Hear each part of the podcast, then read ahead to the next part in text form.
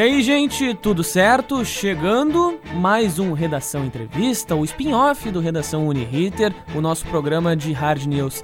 Aqui, o nosso podcast, sempre lembrando, eu fico na apresentação, Jean Costa, sempre com um convidado, e na produção nós temos a Ana Paula Vieira Uffi, e nas redes sociais, o Rômulo Visotto. Hoje comigo estão aqui o Matheus Miller e o William Cardoso para a gente repercutir com um convidado para lá de especial inúmeras pautas bacanas aqui sobre a capital Porto Alegre e também outros assuntos envolvendo até no âmbito nacional. Mas antes a gente lembra aqui no nosso podcast que temos os nossos patrocinadores principais. Eles, o Calzone, o melhor bar do campus e é claro, o Rei Sol, a sua casa no final de semestre, que é a minha, na verdade, há quase sete anos. E, gente, antes mesmo de apresentar o nosso convidado, eu vou apresentar os guris que estão aqui do meu lado. Matheus Miller tá comigo aqui no estúdio, já com o William. Na sequência eu apresento o William, mas antes vamos ao Matheus. E aí, Matheus, tudo certo? E aí, Gia, tudo certo contigo? Por enquanto, tudo certo. Eu quero saber de ti a expectativa para esse nosso podcast de hoje. E, Matheus, eu já te pergunto de cara: tu costuma andar de bicicleta? É, tu costuma praticar algum esporte, alguma mobilidade, alguma, algum meio de modalidade? E aí? Então, já eu vou falar para ti que eu tinha medo de andar de bicicleta. Mas eu já conversei um pouco por fora, a gente já conversou um pouco por fora com esse cara que tá vindo aí conversar com a gente. E eu perdi um pouco do medo depois de falar com ele. Mas eu não vou falar. Medo? Não vou dar spoiler agora. Medo? É, um medinho, sabe? Medinho, Matheus Miller. Olha aí, o William tá rindo ao fundo aqui, mas eu já vou apresentar. E aí, Will, como é que tá a expectativa para hoje já de cara? Tô bem feliz, expectativa muito grande. Olha, como eu disse pro Matheus, por enquanto estamos indo, fluindo pelos rios ou, pelo, ou pelos córregos do que vai nos levar a essa entrevista de mais adiante. Ou pelas ciclovias, né? Pelas ciclovias, muito bem. E ali, gente, antes da gente começar com o nosso convidado, que tá rindo aqui do nosso lado no estúdio, a Ana tá nos comunicando com uma mensagem pra lá de carismática, ela, como sempre, prestando o nosso apoio principal aqui, o nosso braço direito. E, gente, e aí? Mobilidade urbana na capital, principalmente bicicletas. Qual é a opinião de vocês a respeito do assunto? Começando contigo, Will. Bom, eu acredito que, assim como a gente falou com o vereador, a gente teve uma outra noção né, do que, que seria, segundo ele, né? Ele disse que não precisa ter aquela parte das ciclovias e eu concordo realmente. Eu acho que a pessoa que sabe que tem aquele canto direito da pista sabe que é para os cicloviários, né, Jean? E eu concordo com plenamente com isso. Mesma coisa a questão das calçadas, onde as pessoas ficam, na, enfim, quando faz os lados, é para as pessoas que ficam nas calçadas, enfim, e os condutores na, nas autoestradas. Né? Então, eu concordo com ele nessas questões e até a questão da velocidade, né? Dentro de uma cidade é totalmente diferente de um campeonato. Sim. E aí, Matheus? Eu concordo um pouco com o William. Eu acho que as pessoas elas devem saber os locais que elas têm que andar. Então, o carro vai andar sempre no meio da rua, na faixa, e o ciclista tem que andar na parte dele, no canto direito. Certo? O problema é que o problema aqui na nossa capital, inclusive, não só aqui, né? Não seremos hipócritas, é claro. E nosso convidado que está aqui já ao meu lado pode nos dar a razão consequentemente. Mas Porto Alegre não tem preparação uh, estrutural, se assim é correto de se dizer, para ter ciclovias. Eu sou completamente a favor de ciclovias. Eu acho que a mobilidade urbana através das bicicletas e de outros meios de sustentabilidade são completamente favoráveis e a gente precisa muito disso. Mas Porto Alegre não tem essa estrutura. O que, vocês acham a respeito disso? Eu acho que a cidade está tentando implementar, né? Isso Novas sim. formas, aos poucos está crescendo, tanto seja por por, ciclo, por, por patinetes, né, que eles estão tentando colocar na cidade. Sim. Aí foi implementado, né? Uma das empresas a Yellow, né? Sim. Que implementou. E até a própria. as próprias bikes, né? Então, mas eu acho que tem muito a crescer até outras cidades da região metropolitana, ou até mesmo, enfim, das outras regiões. Tem muito mais estrutura que Porto Alegre. Matheus Miller. E cabe também a lei do bom senso, né? O maior sempre dá espaço pro menor. Com então, certeza. o carro sempre tem que deixar o ciclista ou o pedestre passar e, consequentemente, o ciclista o menor, assim por diante. A gente viu disso muito recentemente, não digo muito recentemente, na verdade, mas alguns casos impactantes aqui na capital com no que diz respeito a essa falta de respeito e na qual resultou num atropelamento alguns anos atrás, agora me foge a memória quanto tempo mais ou menos, do. Foi 2011, Ana Paula Vieira Uf nos aponta ali, do, do condutor, que se eu não me engano era um médico, que atropelou uma certa quantidade de ciclistas aqui na capital. E aquilo foi pro Brasil inteiro, sabe? Repercutiu no Brasil inteiro, uma tragédia daquelas que mostra essa falta de respeito que tu acaba de mencionar. E, poxa, se for, se a capital acabar sendo estruturada da forma que a gente espera, que eles possibilitem que os ciclistas tenham mais segurança também. A gente vai acabar vendo aqui, o projeto está acontecendo, né? É questão de tempo até a gente conseguir ajeitar isso. E para a gente começar esse papo, já vou chegar e apresentar ele aqui no nosso estúdio do Redação Entrevista. Vereador Marcelo Esgarbosa, seja muito bem-vindo aqui ao Redação. Bom, primeiro, obrigado pelo convite, né? William, Jean, Matheus. a sua paixão pela, pelas bicicletas, ela surge como? Ela surge a partir de que ano exatamente? Eu acho que assim, uh, eu, a bicicleta eu tenho uma relação com ela muito cedo, né? Eu sou de uma cidade do interior, de Lagoa Vermelha, e eu era daqueles que ainda podia ir para a escola de bicicleta, né? Então nós tínhamos até uma um grupo de amigos, né? E nós tínhamos uma sincronia, assim. Eu saía de casa às 7h15, né? Às 7h18 passava na casa de um, e aí ele já saía da garagem, a gente já ia junto para não precisar ficar esperando o outro. E nós chegávamos na escola num pelotãozinho, assim, né? Então, a infância numa cidade do interior, eram outros tempos, né? É, em que você usava a bicicleta no dia a dia. Então, essa paixão sempre teve aí, né? E o que aconteceu foi que em, em 87, né? Eu tinha 12 anos, eu ganhei uma bicicleta com marcha, uma Monarch, né? Um, e aí, no aniversário da cidade, foi feita uma competição e eu participei dessa competição, fiquei em segundo lugar, gostei disso, né? Achei legal, assim, né?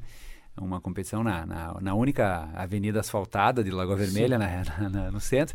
E daí ali conheci, comecei a conhecer os outros uh, atletas do estado e tal, e aí começou ali uma carreira de ciclista. Né? Essa carreira durou 10 anos. Uh, nesse meio tempo fui campeão gaúcho, fui campeão brasileiro. Fui para o exterior, né, com 17 anos. Com 16 eu fui para a Bélgica. No ano seguinte eu fui para a Itália e fiquei cinco anos lá competindo. Fiz três campeonatos mundiais. Então eu tenho uma relação uh, muito forte com o tema da, do esporte, né? Da bicicleta como, como um, assim, um elemento de esporte. E depois, eu estou falando aqui décadas, né? Tô, vou falar Sim.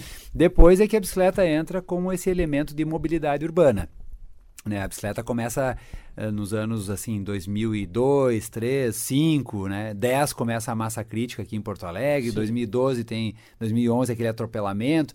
Né? E nisso tudo eu já estou envolvido com esse tema da bicicleta com mobilidade. Já tinha sido candidato a vereador defendendo essa pauta em 2008, que eu não fui eleito, né? Sim. Acabei me elegendo só em 2012, né? Então me tornei um ativista da, da bicicleta e de outros temas também. Né? Sim.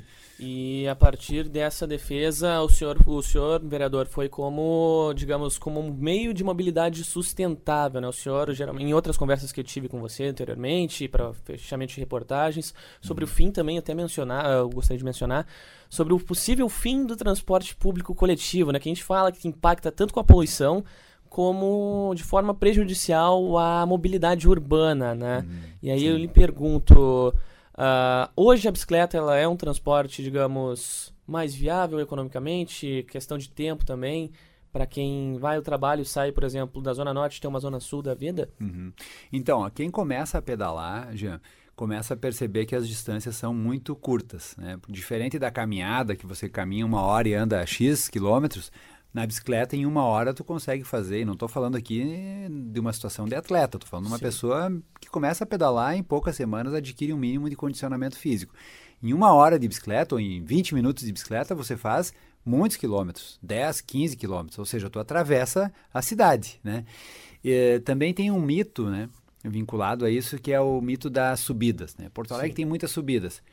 Negativo. Quando tu começa a andar de bicicleta em Porto Alegre, você percebe, claro que algumas subidas tem, tem o Lucas de Oliveira, o Morro da Cruz e tal, mas bom, não morando nesses lugares, não tendo que passar por eles, no mais tu consegue, depois que inventaram as bicicletas com, com marchas, tu consegue enfrentar quase todas as subidas de Porto Alegre. Então, em alguns países, né, já há muitos anos atrás, Holanda, Dinamarca, né, mas vários países da Europa, eles se deram conta disso, né? e investiram nesse tema das ciclovias, né? porque as pessoas realmente só vão conseguir se sentir seguras se elas souberem que não estão a risco. Né? Então vem esse tema das ciclovias, que é essa segregação de espaço para quem usa a bicicleta. Sim. E para mim esse é o grande chave das cidades. Né? Claro que o, a prioridade é o transporte coletivo, né?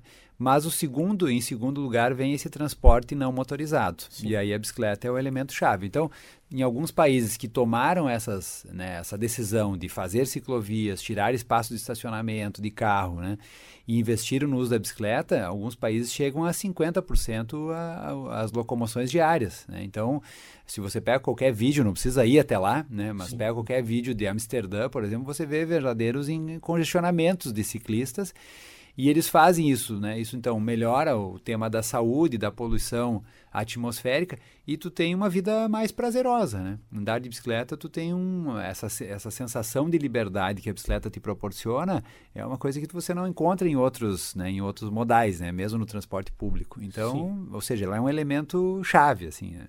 E é isso que eu, é uma das minhas bandeiras, assim, talvez a principal. E um outro projeto também na, da ciclovia da Avenida Ipiranga. Uhum, sim. Há sete anos atrás, a ciclovia começou com mísero 450 metros, né? Sim, nós até fizemos uma, uma, uma brincadeira, a gente fez uma, uma, competição, né? Quando o prefeito Fortunati foi lá e inaugurou só esses 400 metros, nós fizemos o primeiro campeonato porto-alegrense de ciclovias, como se fosse uma corrida naqueles 400 metros.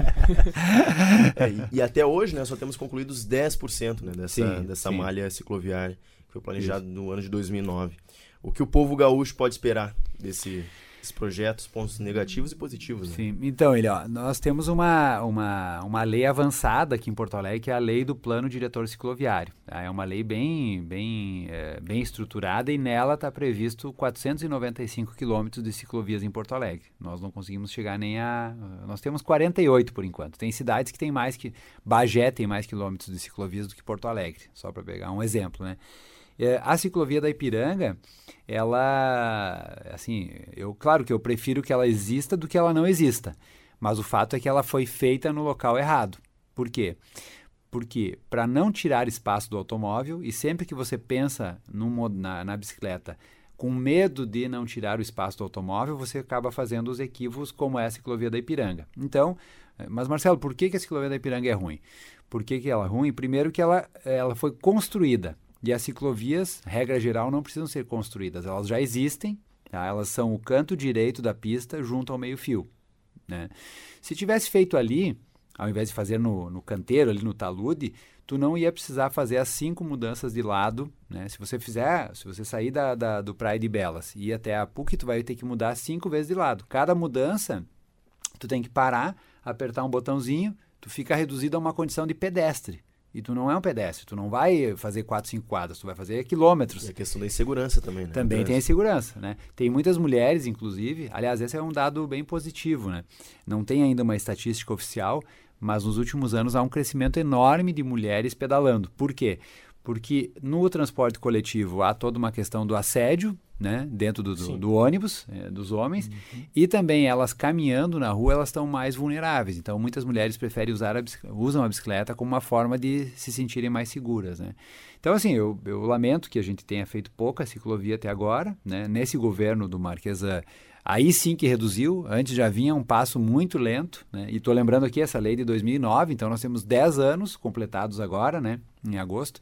Passou 10 anos, a gente fez nem 10%. Sim. Então é, um, muito é muito pouco. Né?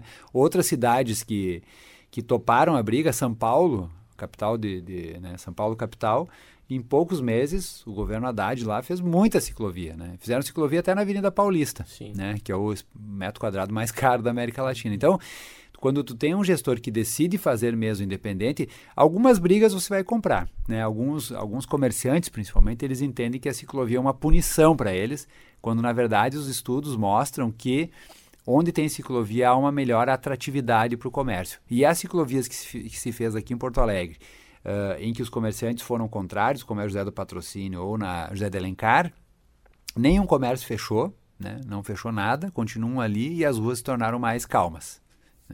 Então eu tô falando um monte de coisa aqui, mas... mas Porto Alegre, vereador, por si só, eu particularmente gosto muito de andar de bicicleta, de bicicleta. outros colegas do nosso próprio programa que, uhum. inclusive, usam como meio de transporte para ir ao trabalho, uhum. mas a gente recentemente até debateu sobre isso. Porto Alegre é bem estruturada para ter ciclovias ou não é? É uma questão que me chama muito a atenção, porque o Sim. trânsito por aqui já é complicado, né? Para não dizer em outro termo uhum. horrível, entre, entre aspas, mas não é, de certa forma, um pouco mal estruturado não, pelos é, por quem planejou anteriormente? Nenhuma, nenhuma cidade assim foi planejada para ter tanto carro, né? E então isso é uma, é, por isso que o, a, quem está na prefeitura, quem decide as coisas da cidade, o poder executivo ele tem que tomar decisões que vai afetar o espaço da cidade. Né? A rua tem aquele tamanho, Sim. tu não vai conseguir desmanchar as casas e tal para fazer alargamento de rua, então as ruas são do tamanho que são. E aí o gestor público vai ter que tomar uma decisão de quem é prioritariamente aquele espaço. E em todo lugar do mundo, até na. Eu falei aqui antes de Amsterdã, essa é uma pergunta que eu fiz para o cônsul da, da, da Holanda, né, num seminário que teve numa universidade aqui. E ele respondeu, eu já sabia a resposta, mas fiz questão de perguntar porque tinha uma série de gestores públicos na plateia. Uh, também na Holanda, né, em Amsterdã, em qualquer lugar que foi feito ciclovias, também teve esse processo das pessoas criticarem no início, mas depois de implantada a ciclovia, ela não sai mais. Né? Ela se torna um bem positivo da cidade. Sim. Então, assim, te respondendo a pergunta, Porto Alegre não tem, não foi planejada para ter ciclovia, mas nenhuma cidade foi, né? Então, cabe agora às, às futuras gestões, já sei que não vai ser nessa, essa decisão de fazer ciclovia num ritmo mais acelerado, para que a gente possa, talvez em 4, 5 anos, chegar aos 300, 400 quilômetros. E esse plano diretor cicloviário, que eu convido quem está me ouvindo, é só ir no Google ali, dar um Google plano diretor cicloviário, aparece a lei e lá tem os anexos da lei. E nos anexos tem todas as vias em que está previsto ciclovia. Então, claro que tu não vai ter ciclovia em todas as ruas de Porto Alegre. Ciclovia não é, não foi feita para ser em todo Sim. lugar, né? Mas nas principais avenidas, os, os principais deslocamentos, seria fundamental que tivesse, fosse cumprida a lei. Vereador, e nós temos um problema muito grande com a questão das obras aqui no, em Porto uhum. Alegre, e muitas delas não foram concluídas, algumas nem começadas. Uhum. É, as obras elas acabam influenciando a movimentação dos carros, acabam uhum. Trocando lado de rua, lado que vai e volta, uhum. e com isso acaba afetando propriamente a ciclovia. Não uhum. seria então talvez uma questão de prioridade organizar essas obras para depois pensar nas ciclovias? Tem como fazer os dois juntos? Hum. Qual que é a sua... Matheus, você está falando de obras em geral ou essas obras da Copa, essas que foram feitas? Obras em geral. Obras em geral. Porque assim, ó, a gente viveu um momento muito, eu diria triste, assim, né? Porque como a Copa do Mundo, a Porto Alegre foi cidade sede da Copa, então ela conseguiu receber uh, financiamentos com baixos uh, juros, né? Para obras que ela entendia equivocadamente que eram necessárias. Então tu tem uh, aqui mesmo, né? Aqui próximo, a duplicação da, da Avenida Tronco, né? Tem a, aquele viaduto, a duplicação da Beira Rio, binário da Borges, né? As trincheiras, trincheira da Anitta, da Cristóvão. Ou seja, nós em pleno 2013, 14, 15, nós, a cidade fez obras que incentivam o uso do automóvel né? e não previu ciclovias contrariando inclusive a lei. Essa lei do plano diretor cicloviário, ela diz que toda vez que você fizer uma obra de alargamento de rua, você tem que prever ciclovia, né?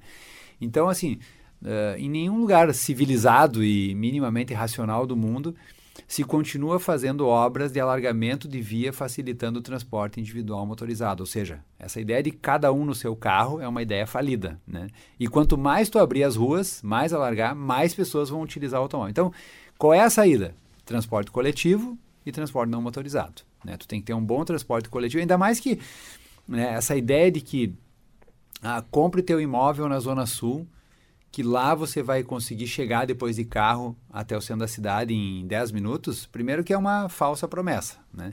Outra, quando tu faz um viaduto, né, como é o caso do viaduto aqui perto do Beira Rio, né, tu simplesmente está colocando mais para frente o congestionamento. Sim. Né? Porque a única forma de fazer o trânsito fluir, o trânsito, quero dizer aqui de carros, é se tu conseguir alargar do, do, do, ponto de saída ao ponto de chegada. Se tu tiver qualquer estrangulamento nesse, nesse deslocamento, acabou, né? Não tem jeito. Então, Sim. não adianta... A trincheira, estou pegando um exemplo aqui, trincheira da Anitta.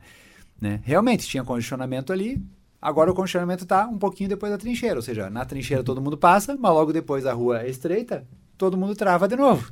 Então, ou seja, essa ideia rodoviarista de cidade, ela é uma ideia falida, né? O que tem que fazer é justamente é o contrário. Restringir o espaço do automóvel, de uma certa forma forçar as pessoas para que elas entrem no transporte coletivo, e aí eu não estou dizendo isso assim sarcasticamente, querendo que elas sofram, né? A gente quer que o transporte coletivo seja de qualidade. Por que, que na Europa, mesmo cidades médias e pequenas, as pessoas usam bicicleta também? Porque se ela tiver que chegar lá no centro da, de Amsterdã de carro, ela vai gastar 50 dólares para estacionar. Ela vai demorar mais, porque para chegar lá ela vai ter que ir por um caminho. Então, na verdade, as pessoas usam mais a bicicleta ou o transporte coletivo porque é mais barato, mais rápido e mais cômodo, e não o contrário, né? Não de carro é melhor, de carro é pior, né? Então, eu penso assim, a, a, o símbolo assim que eu, que eu mais gosto de usar é esse, esse, símbolo da injustiça, né? Uma pessoa dentro do ônibus, ônibus com 60 pessoas, pessoa de pé, ela presa no mesmo condicionamento que uma pessoa sozinha no seu carro, né, com o ar-condicionado ligado, com o seu som, quer dizer, ou seja, no mínimo essa pessoa que está no transporte coletivo, ela tem que chegar antes. Tá entendendo como é uma questão de, de priorização do espaço? Então, faixas exclusivas de ônibus, que é uma coisa que Porto Alegre começou a fazer, mas ainda muito tímido, né? Agora na Ipiranga, mas é isso, teria que ter na cidade toda, onde tem vias de grande fluxo, quem está de ônibus tem que ter preferência. Né? Ele está ali numa situação em que não não confortável tanto quanto alguém que está no transporte individual, né? Então, enfim, ideias, né? Ideias lançando. Mudando um pouco o bate-papo, assim, hum.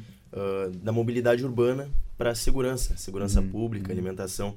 Uma das primeiras ações do, do presidente Jair Bolsonaro, né, do PSL, foi assinar a medida provisória do que criou o Sistema Nacional de Segurança Alimentar e Nutricional, o CISAM. Uhum. É, a iniciativa também extinguiu o conselho, o é. conselho, né? O é. conselho, uhum. que é o Conselho Nacional de Segurança Alimentar e Nutricional, que entre as medidas, inclusive de, de políticas públicas, teve o Fome Zero, Política Nacional de Agroecologia, Produção Orgânica, Plano Safra de Agricultura Familiar, os programas de aquisição e alimentos e alimentação escolar. Uhum. Daí fica a pergunta: o que esperar do CISAM? Será que ele vai cobrir e assegurar a população, esse sistema alimentar de qualidade? Como fica a população com essa MP, né, essa medida provisória. Sim. Então, ele assim, eu acho que foi uma das primeiras decisões, acho, se não a primeira, né, do, do, do governo Bolsonaro. Bom, primeiro um ataque à questão da participação popular, né? É, assim, na Constituição Federal e nas, nas legislações como um todo, há essa ideia de como fazer as pessoas participarem dos processos de decisão. Um dos, uma das formas são os conselhos. Então, existem conselhos não só, não, não só no campo da alimentação, meio ambiente, segurança, enfim. Né? Isso em, tanto em nível nacional como estadual e municipal. Ele quer acabar com a participação, né? E eu acho que quando tu fala aqui em alimentação, uma das informações que mais chama a atenção é essa liberação dos agrotóxicos, né? Esses duzentos e tantos agrotóxicos liberados naquelas em, no, em tempo recorde mostra assim o quanto o governo tá, o governo federal está rendido a, uma, a essa ideia de que, ah, falar em agrotóxico é coisa de, de visão de esquerda, de, entendeu? Coloca um tema ideológico que não tem nada a ver, né? Ou seja, o agrotóxico não faz bem, não é uma bandeira política, né? É uma bandeira de quem não quer ter câncer, é uma bandeira de quem está preocupado com o meio ambiente. Agora as queimadas na Amazônia, será que são as ONGs que botaram fogo na Amazônia? Quer dizer, são a gente vive, vive esses tempos obscuros assim, né? Que o sujeito lança uma frase, né? As ONGs são contra a Amazônia. Gente, eu não estou dizendo que toda ONG é santa, né? Mas em princípio tu tem todo um controle do que, que as ONGs fazem. Sim. Ou deveria ter, e do que eu sei, né? Eu trabalhei já em ONGs também, tem uma ideia de bem comum, não é uma ONG criminosa. Então, aí também é uma, é uma criação de uma narrativa, né? Essas ONGs vêm aqui. No... Bom, se a, se a. Era a Noruega, né? Noruega e Finlândia contribuíam para um fundo da Amazônia, né? O Bolsonaro quis dizer que eles faziam isso porque tinham interesse. Sim. Gente, por favor, né? Por favor. Os países mais evoluídos, assim, uh, fazem isso no mundo inteiro, na África, no Brasil, e eles têm uma preocupação com a Amazônia. Então, eu estou um pouco falando mais geral, assim, né? Não só do tema da alimentação, porque acho que é um governo que, que é meio desastrado, sabe? Né? Além das coisas que fala, né? Que a gente já notou que as coisas que fala parece ser mais uma forma de distrair a atenção enquanto as coisas mais pesadas vão passando. Vê enquanto a gente está falando aqui da Golden Shower, que ele falou no carnaval, ou das bobagens que falou sobre uh, como reduzir, a, dizendo que as pessoas tinham que comer menos, enfim, todas, não vou nem enumerar Só todas as bobagens. Aqui, né, nunca tantos agrotóxicos foram liberados né, no intervalo de tempo tão, tão curto no Brasil. Em 2019, o governo já autorizou 239 novos pesticidas, né? Isso, podemos dizer pra assim. não chamar de agrotóxico. É, para não chamar de agrotóxico, né? Sendo 42 só em uma semana, um recorde já. Ao, ao todo são mais de 2 mil agrotóxicos, né? Isso licenciados para uso nas lavouras brasileiras. Isso mesmo. Bom, então, isso está comprovadíssimo, né? São alimentos, assim, não é nem só para a pessoa que consome, é o sujeito que aplica o veneno também, né? É comum, não sei se eu, como sou do interior, presenciei várias vezes, assim, o sujeito sem máscara, sem nada, aquele trator, aquela é um nome, acho que é gafanhoto o nome da máquina, que ela tem tipo uns chuveirinhos assim. Então o sujeito vai passando. Uh, a gente sabe, por exemplo, assim, um dos maiores lugares de índice de suicídio é Santa Cruz, que tem a indústria do fumo ali. Então as lavouras são muito, né? Coloca não, não só pelo fumo, não é pelo fumo, pelo, pelo pesticida, entre aspas, que bota nas lavouras. Inclusive, né? fiz uma reportagem, mudou mudou esse, esse número. Uhum. Não é uhum. mais em Santa Cruz nem Venâncio Aires. Agora, é Agora na, no, no, centro, sul e sul do estado, ali na região de Camacuã, ah, São então, Lourenço do Sul. Ali é arroz, né? Ali tem arroz. Não, não. É na, é na questão, na questão do fumo. Do fumo. Camacuã é arroz. Sim. Foco sim. em arroz. Mas ali em São Lourenço do Sul também tem essa questão dos agrotóxicos também. Muito, maior índice muito de suicídio. Muito em conta. Muito também essa questão do tabaco, né? A gente já muda um pouco de assunto também. O tabaco está hum. muito incluído nessa categoria. Eu, eh, pegando o gancho do William, eu fiz hum. uma reportagem há alguns anos atrás também sobre esse índice de suicídios. E muito também, vereador, se debate, né? Se é por conta dos agrotóxicos, agrotóxicos ou uhum. então por conta da dívida que ele acaba, que a pessoa acaba acumulando é. e como medida acaba sendo suicídio, né? Uhum. Bom, aí, aí, é... aí, tem toda uma questão cultural, né? No, nesse caso, sim, sim. em São Lourenço do Sul, a maioria da, da população é alemã. É alemã. Daí eles têm toda essa questão cultural de, de não, não aceitar sofrer traições. Enfim, ah, tem outras sim, questões do suicídio, mas que não vem ao caso. Sim, sim. Não, perfeito. Não, é complexo, né? Mas assim, os dados que a gente tem é que se você em algum lugar em que usa mais agrotóxico há uma maior morte, bom, tu tem ali um dado que justifica, tem uma correlação entre uma coisa e outra, mas claro que tem outros elementos que, né? Eu escutei muito que também naquela região de Palmeira das Missões também é muito forte isso, né? Tem muita muitos casos de intoxicação e de, e de suicídios também por conta disso, né? Sim. Enfim. Mas enfim, né, esse, esse não é bem minha praia. Aí, né, Exatamente, William. Vereador, anteriormente a gente falava da questão de ciclovias, né? Mas agora vamos mudar um pouquinho de assunto para falar a respeito de uma situação no bairro Bom Jesus que vem incomodando uhum. bastante. Uhum. E no caso são 80 famílias que estão para ser expulsas, digamos assim, do, ba uhum. do, do, bairro em menos de uma semana. Uhum. Como é que vem sendo a movimentação por parte da, da, do pessoal da Câmara para evitar a fim dessa situação que vem na verdade, no bairro Bom Jesus, nos últimos 10, 12 anos mais ou menos, uhum. vem crescendo e muito a, o número de prédios né, sendo Isso. construídos, acho que de, de, próprios condomínios, né? Uhum. E lá é um bairro onde a estrutura, a população foi conseguindo com muito esforço, né, vereador? Uhum. Como é que vem uhum. sendo a movimentação por parte de quem tem poder para tentar, pelo menos, uhum. auxiliar essas famílias? São 80, né? Um número Sim. muito expressivo. Sim. Então, já tem uma, uma, uma, uma, expressão né, que não tem, não tem tradução eh, do inglês, a expressão é gentrificação, né? Ou seja, a cidade ela vai expulsando das regiões é, mais nobres, né, mais próximas ao centro, mais, mais bem localizadas, e essas pessoas vão sendo expulsas para a periferia, ou seja, né, fica na região central quem tem grana, né, e fica e os que moram aqui vão sendo expulsos. Então, isso é um processo que se repete ao longo da história, né? Teve alguns momentos em que isso não aconteceu, né? Eu Claro que eu estou falando aqui e faço uma defesa, eu, eu, eu, tenho parte nisso, porque eu tenho partido, né? Partido é uma Sim. parte.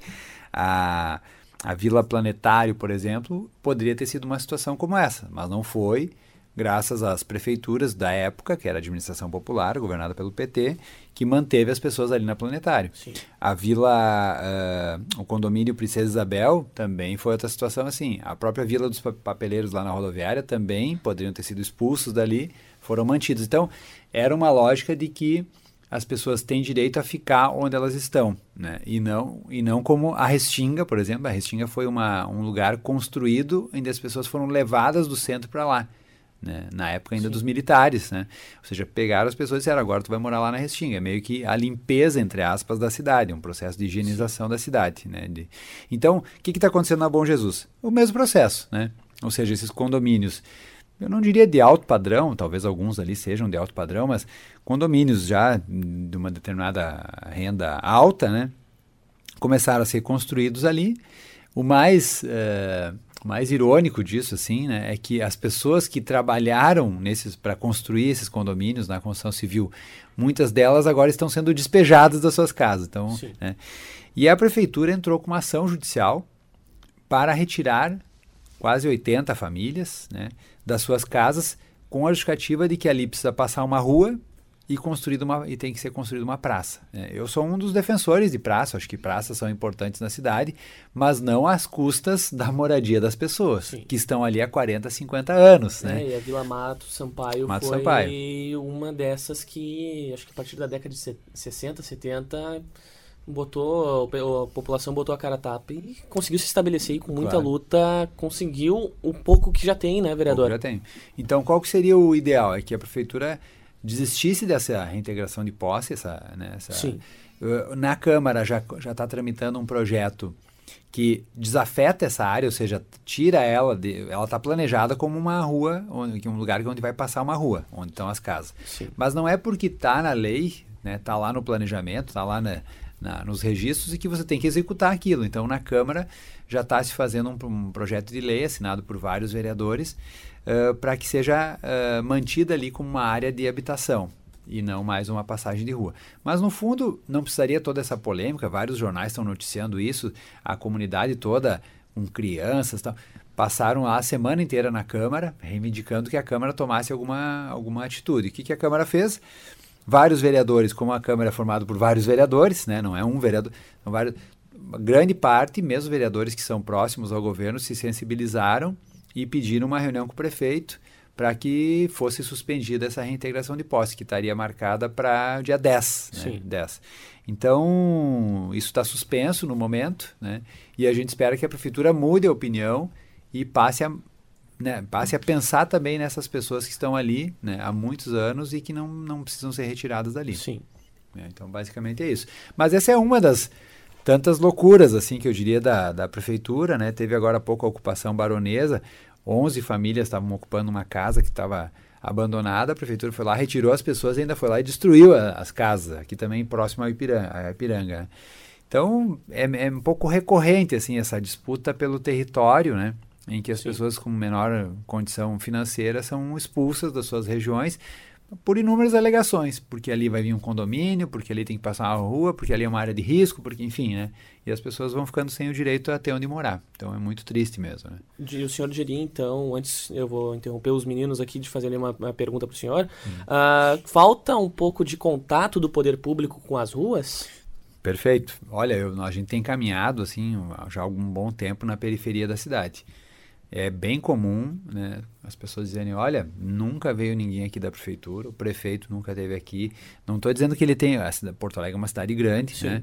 Ela não, não precisa tu, tu, passar em todas as ruas da cidade. Nem, Porto Alegre né? é uma cidade que engana, né? As pessoas pensam que é pequena, mas a gente vai é percorrer e é muito grande. É muito grande. Cada bairro tem várias comunidades, é, é um, assim, e tu tem várias Porto Alegres dentro de Porto Alegre. Tem Porto Sim. Alegre tem em, em cima do morro. Eu tive semana passada no Morro da Cruz, é uma realidade.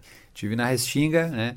outra na semana anterior. Tive na Zona Norte, quer dizer, cada uma tem a sua lógica própria, então não existe uma Porto Alegre, existem várias, né? Sim. Na, aqui perto da Arena do Grêmio, aqui na, na entrada da cidade, tem do lado da arena talvez os lugares mais, uh, mais assim, indignos, né?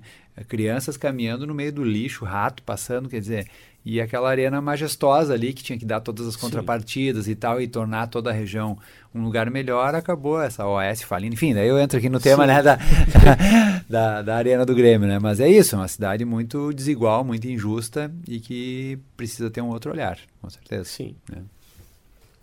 E puxando o gancho né, do Jean agora sobre a hum. Câmara dos Vereadores, foi esse caso bem recente que aconteceu, a exposição risco O ah, riso é. é. risco, a independência do risco, né? Desenhos de humor. Uhum. Foi vista no local apenas entre as 7 horas da noite da última segunda-feira uh, e o início da tarde de terça-feira, sendo que a exposição ia ficar em cartaz até o dia 13 de setembro.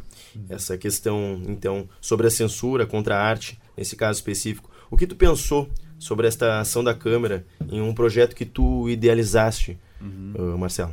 Bom, William, assim, uh, os, os chargistas, né, os artistas fizeram uma, essa, nos procuraram para fazer essa exposição com charges, charges com humor, com um conteúdo crítico, né, um conteúdo de crítica política. Aliás, a charge é isso, né? A charge no mundo inteiro, independente de quem é o governante, sempre o humor e a charge sempre fazem parte dessa crítica política. Isso é, é super comum. Uh, e aí eu, eu fui, digamos assim, o intermediador disso. Fiz o pedido para a presidência da Câmara, foi deferido. Né? Uh, fizemos a abertura né, na segunda-feira à noite.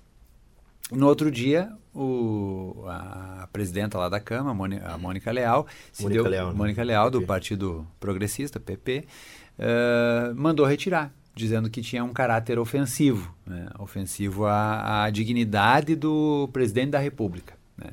Bom, essa charge que ela acha ofensivo, né, ela está sendo divulgada em jornais do mundo inteiro. Do Brasil eu já vi em vários, né, e do, e do mundo provavelmente chegará em breve. Né? Ou seja, aquilo que ela se colocou como a censora, a, a, a pessoa que julga o que é ofensivo ou não, nesse momento está divulgado no mundo inteiro. Isso é a melhor, a maior demonstração de que não é ofensivo. Por quê? Porque todo jornal que divulga uma imagem, divulga qualquer coisa, ele também é corresponsável por, aqui, por aquilo que divulga, certo? Sim. Então, os jornais não seriam doidos assim de divulgar uma coisa que seria ofensivo. E não é. Que, que, que aqui eu não tenho a charge na mão, mas a, a o que a Mônica, a presidente da casa lá da Câmara, achou ofensivo é uma charge que mostra o Bolsonaro beijando os pés do uh, Donald Trump, né? E com uma bandeja, entregando o Brasil numa bandeja para o presidente dos Estados Unidos. Que contexto tem essa, essa charge? É o contexto da subserviência do Brasil aos Estados Unidos. E aí tu pode pegar muitos exemplos, desde a base de Alcântara, desde a, dos jatos, desde a da, da ideia de indicar o filho né, do Bolsonaro para a uh, embaixada brasileira nos Estados Unidos para agradar a família do Trump. Então, ou seja, uma série de decisões que o, que o Bolsonaro toma né, como presidente do Brasil, que acaba colocando o Brasil num nível de subserviência aos Estados Unidos. Né? Na reunião que ele teve com o Trump, não exigiu nada, foi só, foi só bom para os Estados Unidos a reunião não foi boa para nós, do, do, ponto de vista das relações uh, econômicas né, e comerciais. Sim. Então, Uh, e bom, a crítica é isso, né? Ou seja, não está mexendo ali na dignidade dele, na, na, na, sua religiosidade, na sua, sei lá, na sua sexualidade, ou seja, não tem nenhum tema, mas sim uma crítica política dizendo que é uma subserviência. Bom, com a retirada da exposição, então a gente não tem como chamar de outra coisa senão censura, né? Que é o que aconteceu na época da ditadura militar. Existiam os censores, né? Tudo que tu ia divulgar na imprensa existia sempre um controle prévio, né? E o mais incrível disso tudo foi que na a, a justificativa da, da presidenta Mônica da Câmara para dizer que por que, que ela, ela autorizou e depois proibiu, né? De divulgar a exposição, foi que eh, quando eu fiz o pedido eu coloquei um só dos desenhos e não todos, né? não os 36. Bom, ao falar isso, ela está assumindo e naturalizando o papel de uma censora, quer dizer, ela queria ter visto tudo para poder ela dizer quais seriam ou não uh, ofensivos. Percebe que ela a, a naturalização desse papel da censura está tão presente nela que ela queria ter visto todos, né? Então é uma pena, né? Agora essas imagens estão circulando o mundo todo. E os, e os artistas estão circulando a cidade fazendo exposições para mostrar aquilo que foi censurado. E o que chama a atenção é que a própria vereadora é jornalista formada, né? Jornalista formada. Aliás, um dos, dos, dos, dos, dos autores da charge foi professor dela, né? O Celso Schroeder, né? Sim. Então, ficou uma coisa ruim, né? Eu acho que foi negativo para a Câmara Municipal, né? E espero que ela reveja a decisão. Acho que ela não vai rever, mas é, há um pedido formal para que ela ainda reveja a decisão. Talvez nos próximos dias ela confira. Há algumas pessoas uh, cogitando a possibilidade de uma ação judicial para que a exposição retorne a, ao saguão da Câmara. Então, eu lamento assim que em pleno 2019 a gente está revivendo aquilo que talvez nem na ditadura, porque na ditadura algumas as charges eram permitidas, né? Muitas charges eram permitidas. Então, são tempos muito muito estranhos que nós estamos vivendo, né? A democracia Dolorosa. colocada em xeque, né? Vereador, é, é, um assunto um pouco atrasado porque é uma informação do ano passado. Uhum. Houveram mais de 4 mil reclamações quanto aos horários dos ônibus. Uhum. Os ônibus têm três linhas que mais atrasam, que são o B55, Protásio Maitá, o 340, que vai pela, para o centro. Eu gostaria de saber qual que é a atitude da prefeitura agora com esse novo aplicativo. Sim. Se isso melhora a fiscalização, se podemos contar com menos reclamações, talvez, para o ano de 2019. Sim, Sim perfeito. Matheus, assim, ó, esse aplicativo, ele estava, eu diria assim, caindo de maduro, né? Já faz uns, pelo menos, não vou dizer 10, mas pelo menos 5 anos que não havia explicação como Porto Alegre não conseguia saber onde estavam seus ônibus, né? Uh, e isso, claro, que ao não saber onde estão os ônibus, uma série de situações acabam ocorrendo, do tipo, o ônibus deveria sair da garagem, né? Às 5 horas e 10 minutos. E bom, daqui a pouco não sai, daí aquele das 5 e 20 sai às 5 e 18, entendeu? Uhum. E aí tu tem um ônibus a menos circulando na cidade e tu não sabe, né? Sim. Entendeu? Então permitia, né, dificultava muito o controle da IPTC. Nós ainda não temos, eu ainda não vi nenhuma nenhuma avaliação sobre o, esse aplicativo que agora localiza os ônibus. Eu não, né, não tenho nenhuma pesquisa, nem, nada, nenhum dado assim que mostra, né? Esses atrasos mostram assim um pouco a, a o quanto o nosso transporte coletivo ele está ele tá refém de uma lógica que é a lógica inclusive do automóvel, né? E aqui eu tenho assim acordo com a existe uma associação, a Associação de Transportes Passageiros, né? Uma associação privada. Essa associação ela administra inclusive as passagens de ônibus, se você for lá e carregar o teu cartão, né? Quem fica com esse dinheiro é, é essa empresa privada, é uma associação privada dos transportes, dos transportadores. Né? Então a prefeitura, em 2009, ainda era a gestão do, do Fogaça, ele abriu mão do controle da bilhetagem. Né? Ou seja, a prefeitura sequer conseguia saber quantas pessoas eram transportadas. Imagina, você não sabia nem quantos eram transportados. Tinha que perguntar para a TP. Aliás, tem que ainda perguntar para a TP. Sendo que o transporte coletivo ele é um bem público que você concede a um privado. E assim como você concede, você pode tomar ele de volta. Que foi um pouco o que o Olívio fez, né? É um dado histórico, assim, essa altura, né? Lá em 89, quando ele assumiu a prefeitura e, os, e as empresas, que são os mesmos empresários até hoje, são as mesmas famílias que administram, né? Uh, ele fez a, a, chamada encampação do serviço. Né? Como ele percebeu que o serviço não funcionava e, a, e, havia uma ameaça dos empresários do transporte de não deixar os ônibus saírem da garagem, tá? em pleno início das aulas, que era uma forma de pressionar a prefeitura, então é chamado lockout, né? quando o próprio empresário faz a greve, não é o trabalhador, não é o rodoviário, é o próprio empresário diz, ah, eu vou segurar. Aí o Olívio tomou essa decisão de fazer a encampação, ou seja, chegou alguém lá na, na empresa de ônibus da prefeitura e a partir dali a, essas empresas de ônibus começaram a ser administradas pelo poder público. Né? Isso permitiu o quê? Que se tivesse acesso a informações que foram muito úteis para depois fortalecer a Carris e tornar a Carris a melhor empresa de transporte coletivo do Brasil entre as públicas e privadas. Né? Então, nos anos 90, eu me lembro que eu vim morar em Porto Alegre em 2000, os ônibus da Carris eram muito bons, todos novos, ar-condicionado, piso baixo, né? Enfim, era um luxo, assim, tu andar com... Eu me lembro que eu usava muito T9, assim, né? O ônibus da Carris é uma impressão... E o que tu vê agora é uma, é uma precarização da Carris. Por quê? Porque essa tomou conta, né? É o governo atual, né? A lógica de tu precarizar para depois vender, né? Então, tu deixa aquilo ali ruim, não presta mais serviço, a população começa a reclamar, e com razão. Bom, então se não funciona, só o privado vai. Vai... Vou dar um exemplo bem concreto de hoje de tarde, né? Dessa ideia sempre. Eu não estou dizendo que tudo tem que ser estatal. Essa é uma outra falácia assim que querem imputar ao, ao, ao, assim, a alguém que tem um pensamento de esquerda. Eu não acho que tudo tem que ser administrado pelo Estado. Mas também achar que tudo tem que ser administrado pelo privado também é um problema. Vou dar um exemplo para vocês. É, agora, o Marquesan quer privatizar as praças e parques. Conseguiu passar na Câmara uma lei que permite né, que o gerenciamento das praças e parques seja através do, da, dos privados. Né? Bom, e agora, acho que foi uma notícia de, de alguns dias atrás, uh, saiu lá o nome da empresa que, uh, que vai fazer essa manutenção das praças e parques, né, por 25 milhões de reais. Tá? Bom, eu fui ver essa empresa, queria saber onde é que era, se é uma empresa. Bom, primeiro entrei na internet, botei o nome da empresa, né? Difícil de achar, né? Difícil de achar. Queria ligar, não conseguia achar um telefone. Vi que ela tem uma sede em Curitiba. Vi que ela também está atendendo a prefeitura de Viamão. Mas o que eu quero dizer é o seguinte: eh, o privado também tem isso, tu não tem para quem reclamar, né? E, e, aí também tem aquela, aquela questão da alta rotatividade dos funcionários. Hoje é o João, amanhã é o José e tal. E aí tu chega lá e, cara, vocês estão fazendo. Tá, tá, dando um problema aqui, tu não tem com quem. Sabe? É, é, então, repito, não acho que tudo tem que ser público, né? Mas acho que alguns setores da sociedade. Então, por que antes de você entregar para uma empresa a limpeza e a manutenção das entrega para uma associação de moradores, entende? Que pode, inclusive, como é em alguns países, tirar algum benefício econômico dessa do uso da praça para reinvestir na própria praça. Quer fazer tua festinha de aniversário na praça? Aqui, essa pracinha é, é administrada pela Associação de Moradores do Bairro Guarujá. Né? Uh, vamos te ceder, tu pode fazer, paga uma cota e isso vai ser investido na própria praça, entende? Isso é um dos Sim. modelos assim que parte da sociedade e não de alguém que tem uma visão de lucro. E não é errado, né? O cara que tem uma empresa quer ter lucro, não tenho, Com certeza. Não tenho problema nenhum. Eu acho que o lucro faz parte do, do sistema capitalista, né?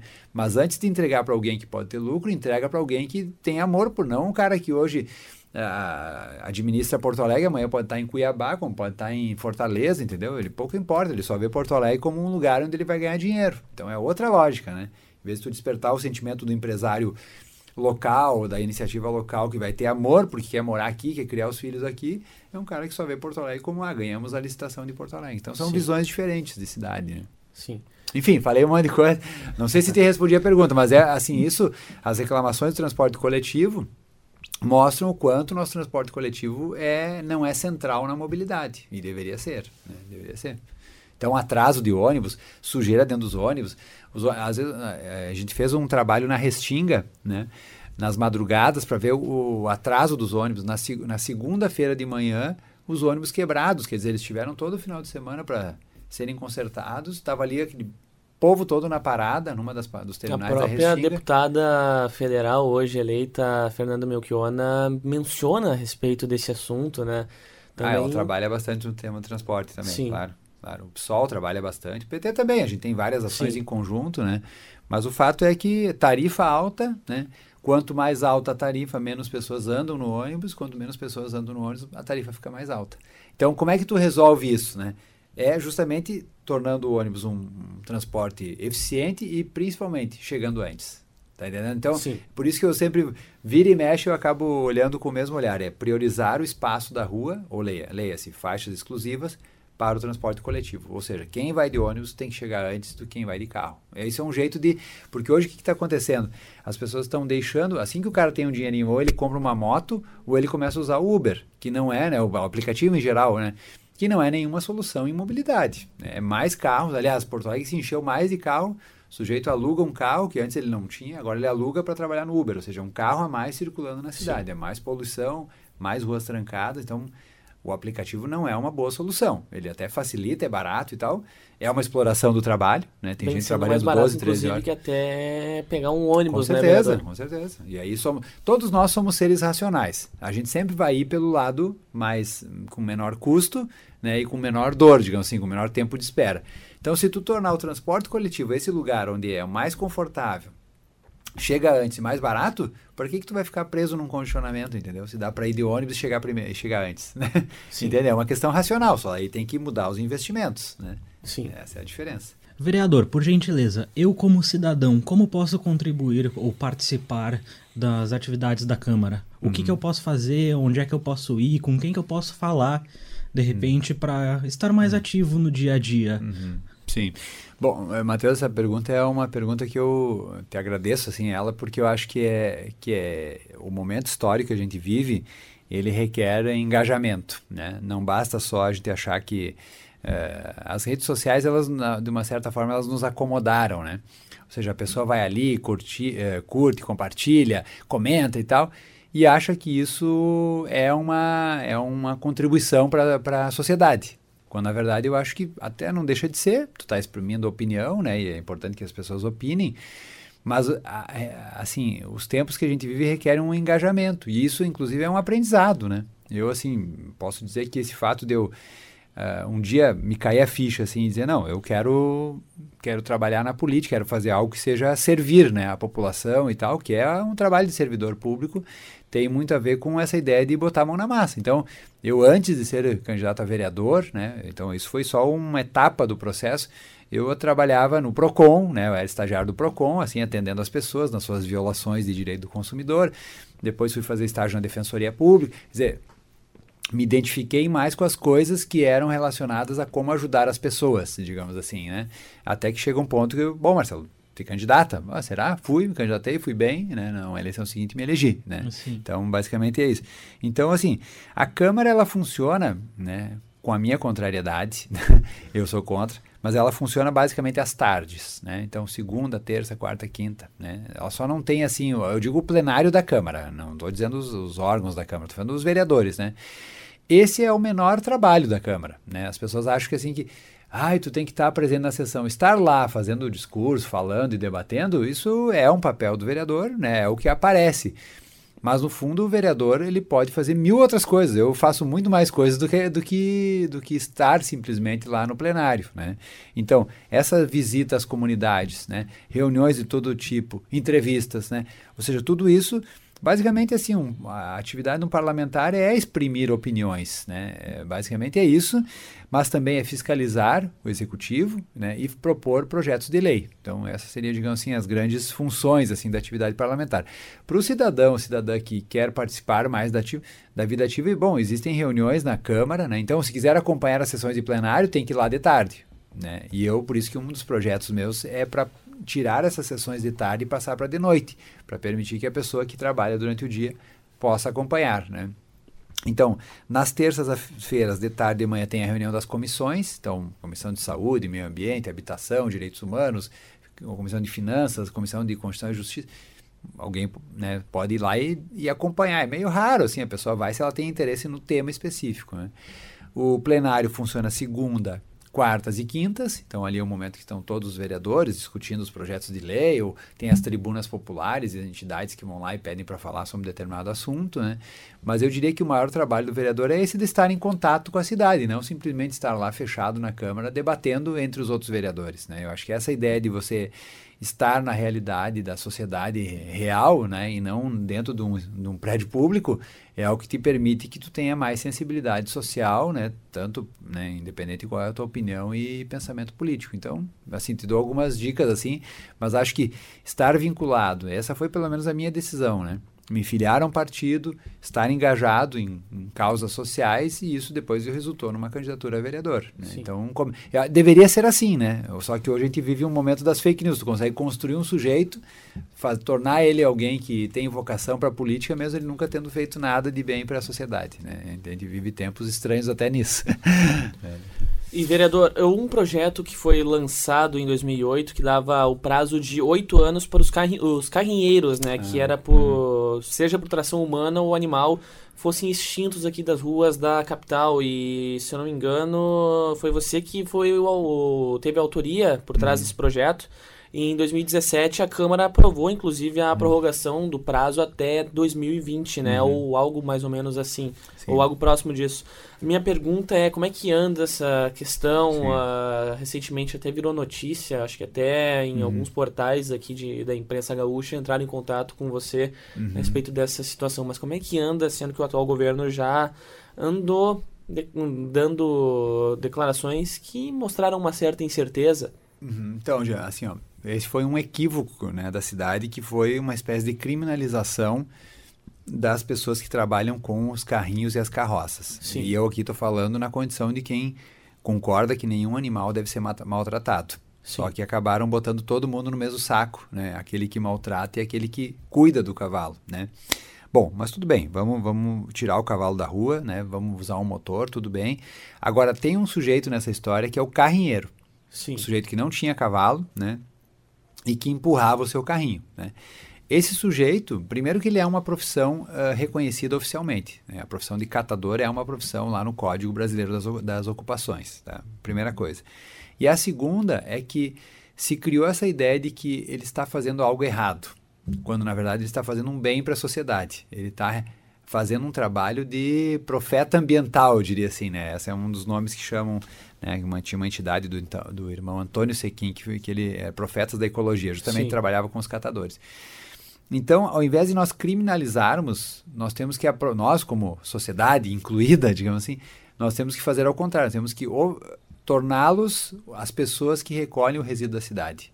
Não, é, ou seja, abrir mão dessa, desse sistema das grandes empresas que vêm aqui recolher o resíduo, né, com aqueles caminhões que tá os caras correndo atrás e né, e aproveitar essa mão de obra de milhares de pessoas que trabalham com isso para elas fazerem também a coleta dos resíduos tá? e a prefeitura pagar por isso.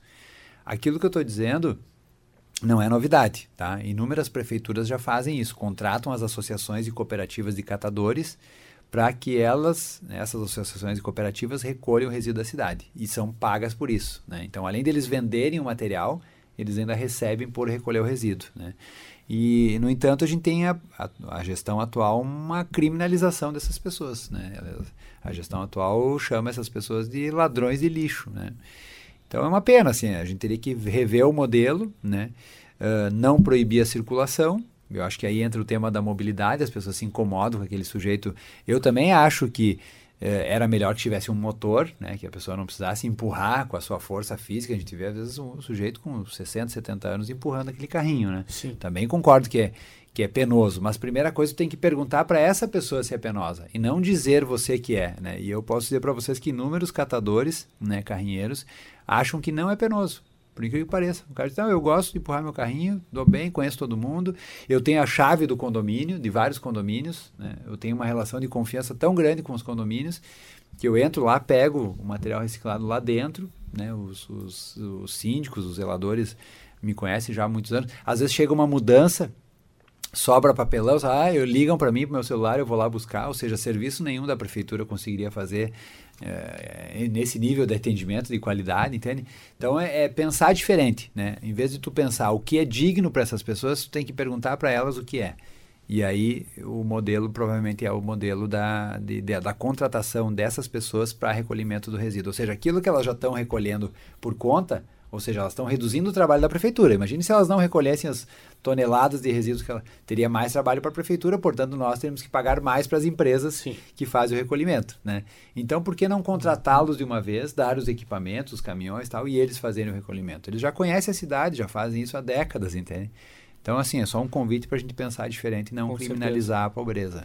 E vereador, a gente muda agora por completo, que é um assunto que de junho, talvez maio para cá, vem ganhando um certo destaque ainda maior. Acho que não, o destaque talvez seja o termo errado, mas uma evidência muito, mas muito grande que se tra trata-se da mina Guaíba. Uhum. Que na verdade não é em Guaíba, fica em Eldorado, o pessoal eh, geralmente confunde bastante por conta do nome, mas ela vem causando uma polêmica muito grande, né? Por conta, número um, da poluição que pode vir a como consequência, e dois, por conta da, do lado benéfico, que seria a empregabilidade. Uh, o senhor se manifestou recentemente a respeito disso. Isso, uh, algumas auditorias vêm acontecendo, muita gente vem se manifestando a respeito dessa situação, mas a gente vê. Eu quero ver eh, de ti agora, vereador. Como é que, como é que, como é que anda esse processo, politicamente falando, agora? Uhum. Só botando um outro ponto também a questão de moradia, né? Sim, Exato. Sim, também. Muitos moradores perdendo localidade. Né? Localidade. Então, assim, gente. Uh, primeiro que a gente em pleno 2019, né? A gente está falando em estabelecer uma usina de carvão aqui, né? Ou seja, é poluição que não termina mais, né? É combustível fóssil. Quer dizer, ou seja, nós teríamos que estar... Tá, nós teríamos que esgotar todas as outras formas né, de incentivo à, à, geração, e no caso aqui a grande saída é a microgeração. Tá? Nós, é óbvio que nós não vamos. Uh, o que, eu quero dizer com isso? Por que, que, cada um não é incentivado a ter um painel fotovoltaico em cima da sua casa? Entende? E tu geraria energia limpa por décadas e décadas sem precisar poluir nada né, e aproveitando simplesmente a energia do sol. Né? Eu digo isso na condição de quem tem painel fotovoltaico, né? Sim. E, então, ou seja, em vez de grandes usinas, né? Tu forma cada um ser a sua micro usina, ou seja, a micro geração de energia. Qual é a resposta, né? Quando nós tivemos com o secretário lá que trata do tema no governo do estado, ele diz assim: uh, ah, mas todos os países são dependentes do carvão. Sim, o carvão ele foi né, o impulsionador de economias na Alemanha, por exemplo, já há 150 anos atrás. O carvão ele tornou muitas economias dependentes do carvão. Eu concordo com isso. Mas hoje a Alemanha, o ano passado, em dezembro do ano passado, comemorou o fechamento da sua última mina de carvão. Né? Então, quer dizer, a Europa toda que foi refém dessa. Por quê? Porque há, alguns anos atrás, não precisa ir muito longe, há 15, 20 anos atrás, ou seja, historicamente é nada, não havia essa preocupação ambiental que os recursos eh, são escassos e que se nós não tomar nenhuma providência daqui a alguns anos, né? Eu talvez não talvez vou estar aqui, vocês. Né? Se bem que 20 anos de diferença não é muito entre nós, né? Então nós não, vamos sofrer com as mesmas coisas, né? Eu vou só vou estar um pouquinho mais velho. é, ou seja, esse medo de que não importa o que a gente fizer, né? O planeta vai continuar aquecendo, né? Então, o que a gente vai conseguir é se a gente der um cavalo de pau nessa ideia de consumismo e de produção desenfreada de, de tudo, né? Por isso que, assim, a, o grande, a grande questão, assim, um, é uma palavra que que eu escutei não faz muito tempo, assim, a ideia do decrescimento, né? Tem livros que falam sobre isso, uma, são teses assim que já se falam já há algumas décadas, né? Ou seja, nós precisamos de uma sociedade que diminua o seu tamanho, né? Em termos de consumo, né? Ou seja, por que que tu tem que ter cinco tênis? Um só não, já não chega, entendeu? Ah, eu tenho que ter cinco, porque eu não posso repetir o tênis da, da, da né? Se eu ir no, dois dias com o mesmo tênis na aula, já vão me olhar, ó, oh, o cara só tem um tênis. Cara, que bobagem, desapega disso. Tu tem um, usa ele, né? Não, tu não precisa ter. Então, eu tô dando, assim, exemplos bem, bem banais, assim, que quando tu começa a pensar que evoluir não é necessariamente ter mais coisas, tu começa a reduzir teu impacto e a tua chamada pegada ambiental, né? A tua a pegada que tu deixa no mundo pela tua existência, né? Então, o carvão tá nisso, né? Ou seja, nós em pleno 2019 não estou dizendo que nós não, não, não temos que usar nada de carvão, mas tu só usaria algo super poluente depois que você esgotasse todas as outras formas né, de, de e aí tu não vê política nenhuma. Aliás, para ser justo assim, o Banrisul tem um financiamento para quem instala painéis fotovoltaicos. Então vou, vou, dar um serviço aqui, né? Se, se tu quiser colocar painéis fotovoltaicos na tua casa, tu pode conseguir financiamento do Banrisul. Basicamente aquilo que tu uh, vai economizar em energia elétrica é o valor que tu paga o financiamento. Então, mais ou menos se paga, né? Tu bota os painéis, pega o financiamento e aquilo tu ia gastar pagando a conta da tua luz, tu paga para o banco o financiamento. Então vale a pena, né? Vale a pena. Mas tem. Então, estou dando só um exemplo assim de que, sem falar nessa questão toda das pessoas, das comunidades indígenas que, que não foram ouvidas, dos produtores que estão ali, tem um, tem um assentamento ali, produtor de arroz, o assentamento Apolônio de Carvalho do MST, que produz arroz orgânico, né? O fato de que todo desastre ambiental, seja Brumadinho, Mariana, claro que ali é uma mina seca, né? Não é uma... Não, mas sempre quem instalou esses grandes empreendimentos sempre disse o quê? Uh, não tem risco nenhum, né? E tá aí os, os, desastres, né? Nesse caso, como tu tem a água muito próxima, eles vão ter que fazer todo um sistema de impermeabilização, né? Que coloca em risco realmente a nossa água e é a única água que nós temos para tomar aqui, que Exatamente. é a água do nosso, ainda mais ou menos limpa, que é a do Jacuí, né? Então, ou seja, tu... E outra... Uh, vai se instalar em Eldorado, tu tem um potencial de dano de toda a região metropolitana. Né? Então, Porto Alegre está aqui a 16 quilômetros em linha reta, né? Da, do centro de Porto Alegre até a mina, ou seja, é pouquíssimo, é pouquíssimo. Então, assim, é, é, uma, é uma conversa meio de surdos, assim, a gente espera que, que o governo do estado uh, reveja a posição, porque eles estão numa linha de defesa da empresa essa que quer se instalar, Copel, Se parar para né? pensar, vai pegar três regiões, né? O centro-sul do estado. Sim, sim. Daí já vai para a região de Guaíba, ali pela 290, 116. Isso. Região carbonífera. Isso. Butiá, Charqueadas. Que ali já tem uma, algumas minas, né? Que já tem algumas minas e, claro, a região metropolitana. Região metropolitana, né? E isso na beira do Guaíba. Então essa é a grande, né? Não, ou seja, não está lá no interno, que não, não tem um potencial de contaminar a água muito grande. Né? Sim muito grande. Então, assim, somos contrários e, né, mas espero que não seja uma batalha perdida, né? Bom, e a última pergunta. Olha aí. Não, não, não. É, tô, tô... Eleições. próximas eleições, eleições 2020, né? Que em Porto Alegre as pesquisas dão conta de dois nomes possíveis, né? Uhum. Para candidatos do PT. A Sofia Cavedon, uh, deputada estadual, e a Maria do Rosário, né? Uhum. Deputada federal. Mas além disso, se especulou que o PT poderia não, não ter candidatos, mas sim uhum. apoiar outros partidos, uhum. como a própria Manuela Dávila, né? Uhum. Uh, ex-deputada estadual e federal e ex-candidata vice-presidenta, como, como tu tem Uh, no Sim. caso, essas possibilidades. Tem visto Sim. essas possibilidades. Sim. Bom, assim, o PT é um partido grande, é o maior partido da, da esquerda no Brasil e, e em Porto Alegre, né? Então tem inúmeros nomes. Você citou dois aqui, eu poderia citar mais quatro ou cinco, né? Que são pessoas que têm um, são, são conhecidas, né? Têm um trabalho, ou seja, têm uma dedicação de vida à, à, à política e a Porto Alegre. Mas acho que o tema aqui para a esquerda e talvez centro-esquerda é justamente aquilo que é, que está se chamando de frente de esquerda, né? ou seja, que esses partidos consigam estar juntos numa eleição do ano que vem, né? seja no, já no primeiro turno ou, se for o caso, no segundo turno.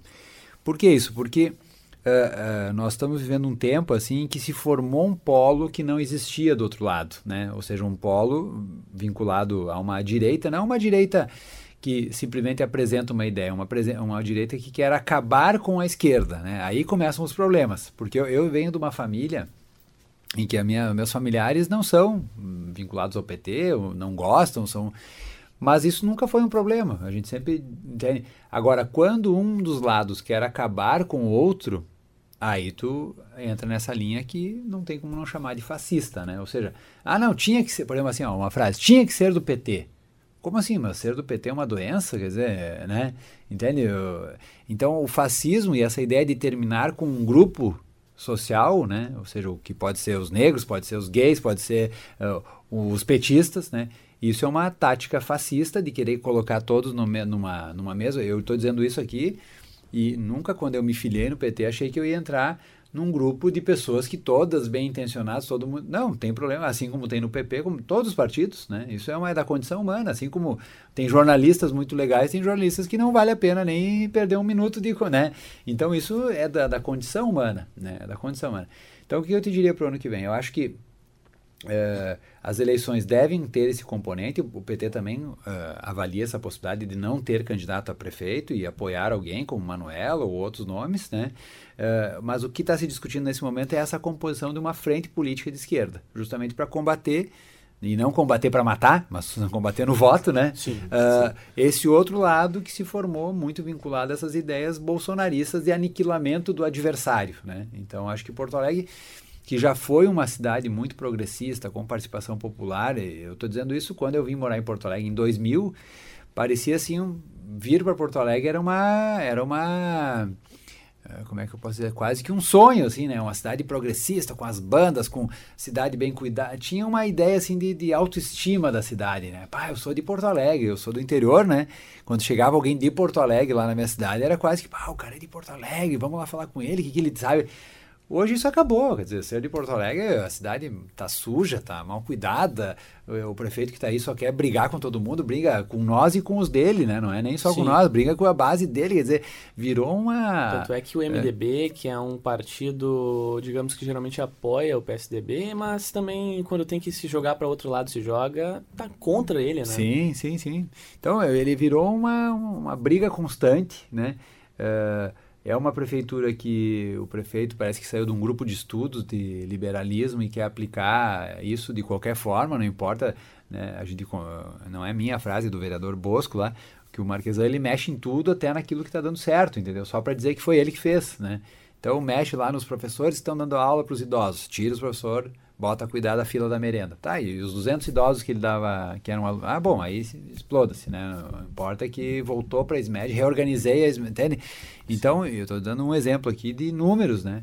Em que ele arrumou brigas gratuitas, assim, e que não leva a nada e, e, chega uma hora que enche o saco, né? Eu acho que as pessoas também estão com o saco cheio de tanta briga, limite, assim, estão né? no, limite. Tá no limite. Então, eu torço que, né, e claro, aí, com a minha visão, que Porto Alegre seja um lugar de resistência a essa a esse momento que a gente está vivendo no país em que funcionário público virou bandido, né? E eu, e eu aqui não estou defendendo a castas de servidores públicos que ganham muito Sim. e não são direitos, são privilégios. Acho que tem que combater isso. Agora, tu dizer que o professor lá que ganha seus dois mil reais é um, é um privilégio, entende? Ou seja, né? então essa autoestima da cidade e dos servidores públicos, essa talvez seja a, a, o principal efeito danoso do governo Marquesan. Ele tirou a, a, alegria e a autoestima que tinha na cidade. Né? Isso é uma das coisas que ele fez, querendo dizer que nada funciona né? e que só vai funcionar quando tu entregar para uma empresa. Inclusive a praça e parques têm que ser entregado para as empresas cuidarem, porque nós não temos condição de cuidar. E ainda tem né? chance de sair o impeachment do prefeito? Eu acho que assim, é, o impeachment ele, ele, ele só consegue acontecer quando tem uma questão moral muito forte. Assim, eu noto que a, nossa cultura, né, não foi o que aconteceu com a Dilma, né? A Dilma não tinha nenhum crime de responsabilidade, né? O próprio Tribunal de Contas da União dizia isso, não tinha. E mesmo assim foi tirada porque aí, né, viram que se ela se ela continuasse, depois voltaria o Lula e aí, né, teria mais tempo de governo do PT.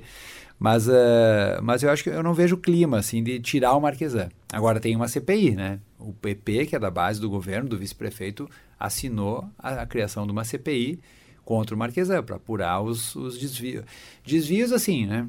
Favorecimento de empresa privada, a falácia do tal do banco de talentos, que era uma ideia de um currículo, que todo né, logo se viu que as próprias pessoas que gerenciavam o banco de talentos depois eram nomeadas, entende? Ele mesmo indicou pessoas, assim, tem uma, uma nuvem aí pairando Sim. sobre o que é esse tal de banco de talentos, que é até é uma ideia boa, né? Uma ideia que tu... Uh, mas na política, veja o seguinte, tu ter alguém a pessoa tem que ser competente e identificada com o teu projeto de governo. Tu ganhou uma eleição dizendo uma coisa, né? Tu tem que aplicar aquela, aquele programa de governo. Sim. Então, achar que seleciona lá os melhores pelo currículo também é uma ideia que caiu no vazio, né? Tanto que ele mesmo depois começou a nomear outras pessoas que não tinham nada a ver com o banco de talentos. Né? Então, esse é um dos temas que foi proposto à CPI. Tá certo. O vereador Marcelo Garbosa, em nome de toda a equipe do Redação Uniriter, aqui do Matheus, do Matheus Miller e do próprio William Cardoso, te agradeço pela participação aqui no Redação Uniriter. A gente está muito contente com essa tua participação, com essa atualização, digamos, de algumas informações que o pessoal meio que deixa de lado, daí a imprensa vem relembrando, e a gente uhum. também bate na tecla, é, é claro, por conta dessa prestação de serviço, né? Então, mais uma vez, muito obrigado e volte sempre. Seja bem-vindo. Eu agradeço, eu agradeço. Fico à disposição e parabéns pelo programa, pelo projeto aqui. Nós que agradecemos. Obrigado, valeu, Marcelo. Valeu. Tá aí, vereador Marcelo Esgarbosa, aqui em Porto Alegre, pelo Partido dos Trabalhadores, falando de inúmeros assuntos, dentre a mobilidade urbana e também outras coisitas mas, mas antes de fechar o Redação Entrevista, Matheus Miller e William Cardoso, bora pra hora do Guaíba dar uma pedalada? Eu vou ter que renovar o meu bike hoje. Eu pilho, hein, Jean? Eu pilho. Eu, eu acho que depois de toda essa declaração que o Marcelo falou aí, não tem como recusar, né? Mas tu não tem que renovar o bike Poa também, assim como eu e o Matheus? Olha, eu tava pensando em pegar minha bike lá, tranquilinha, trazer de Goiânia ali pelo catamarã, chegar ali na orla, daí sim. Andar com a minha mesmo, não precisa renovar. É uma bike personalizada? Não, uma bike bem bem errônea mesmo, bem toda errada. Sabe que eu tinha uma. Ou até com medo, na verdade. Vai, Agora Mateus. pensando bem, não vou ir. Eu tive a, a minha Caloi 10 guerreira, mas só tive. Hoje ela só conta história. Mas tu não Agora tem medo. Mas o Matheus, o Matheus no início desse podcast tinha falado, tinha dito que tem medo. Mas e aí, Matheus, não ele tem não, medo? Ele não contou a história. Como é que ele perdeu esse medo? É. E como, qual foi a questão que ele, que ele abriu ali? O Marcelo falou tão bem que colocou esse. Não, agora eu vou perder meu medo. Como é que aconteceu Conta pra isso, gente. Conta então, eu tive. O, o meu medo, eu adquiri ele num tombo. Porque eu sempre andei de bicicleta na infância. Só que eu caí um tombo e eu quase morri. Ah, agora ele foi. Ah, ficou aquele silêncio no ar. Eu quase morri. Mas conta melhor, como é, como foi esse tombo? Tu caiu de conta costa? gente, tu quase quebrou a perna? Eu acho tu que bateu uma... a cabeça? William, conta melhor. Sabe que eu acho que tem uma história engraçada aí nesse meio, né? Fala, É? Matheus. Ah, fala. cara, eu não posso contar, fica vergonhoso pra mim. Mas eu vou contar. Ninguém tá Eu não vendo. posso contar. Apenas ouvir, Fica apenas vergonhoso, escutando. mas eu vou contar. Não dá pra entender, não. É o Matheus. Eu tentei levantar a roda da frente da bicicleta pra subir o meio-fio. E não subiu o suficiente. Putz. É. Mas depois dessa conversa que a gente teve, obviamente eu vou superar o meu medo e vamos lá andar sempre pelo lado direito. É isso aí. Isso aí. Motivação. Parece até um coach, né? Falando agora sobre essa superação de medo. Mas, gente, eu lembro que, tipo, a minha primeira bicicleta. Eu sempre tive medo de andar de, andar de bicicleta. Até aprender, obviamente. Porque eu não usava as rodinhas, né? Daí depois eu aceitei que tinha que usar e tudo mais. Ui, ele era. um Não, eu tentei, no, eu tentei no início, eu tentei no início, mas aí, enfim, a derrota foi certa. Eu não usava rodinhas. Nem eu, não botava nem as mãos no guidão. Ele andava com a bicicleta pela cidade quando de repente, oh meu Deus! Ele perde, cai um tombo. Mas, enfim, entre tantos tombos que a vida me proporcionou e ainda proporciona, a bicicleta foi superada. E inclusive eu sinto muita falta e, gente, para encerrar o Redação Entrevista, eu e o Matheus Miller, além do William Cardoso, estamos indo para a Orla do Guaíba, redação, entrevista com oferecimento de Calzone, o melhor bar do campus, e também do Rei Sol, a sua casa no final de semestre. Fiquem ligados em mais um Redação Entrevista que vem por aí. Até a próxima, ouvintes. Tchau, tchau.